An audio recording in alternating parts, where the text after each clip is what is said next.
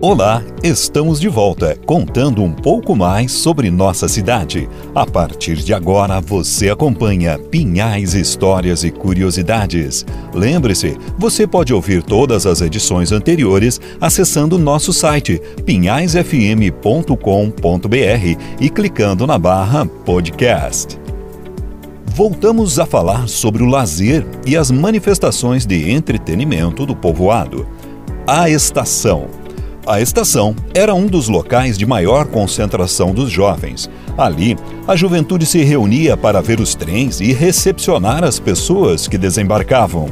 Esse ato quase cotidiano transformava-se num divertido passeio, no qual o trem acabava passando de papel principal ao de coadjuvante, num acontecimento em que a intenção primeira era a prática do flerte que era a expressão de uma nova sociabilidade e de uma nova forma de enamoramento, característicos das primeiras décadas do século XX.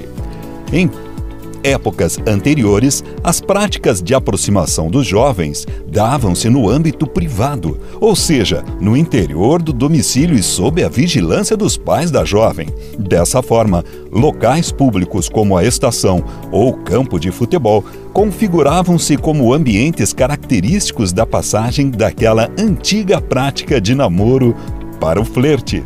Quer saber sobre o Clube dos Trabalhadores da Cerâmica? Então lembre-se, na próxima quarta tem mais pinhais, histórias e curiosidades durante o Tarde Total. Até lá!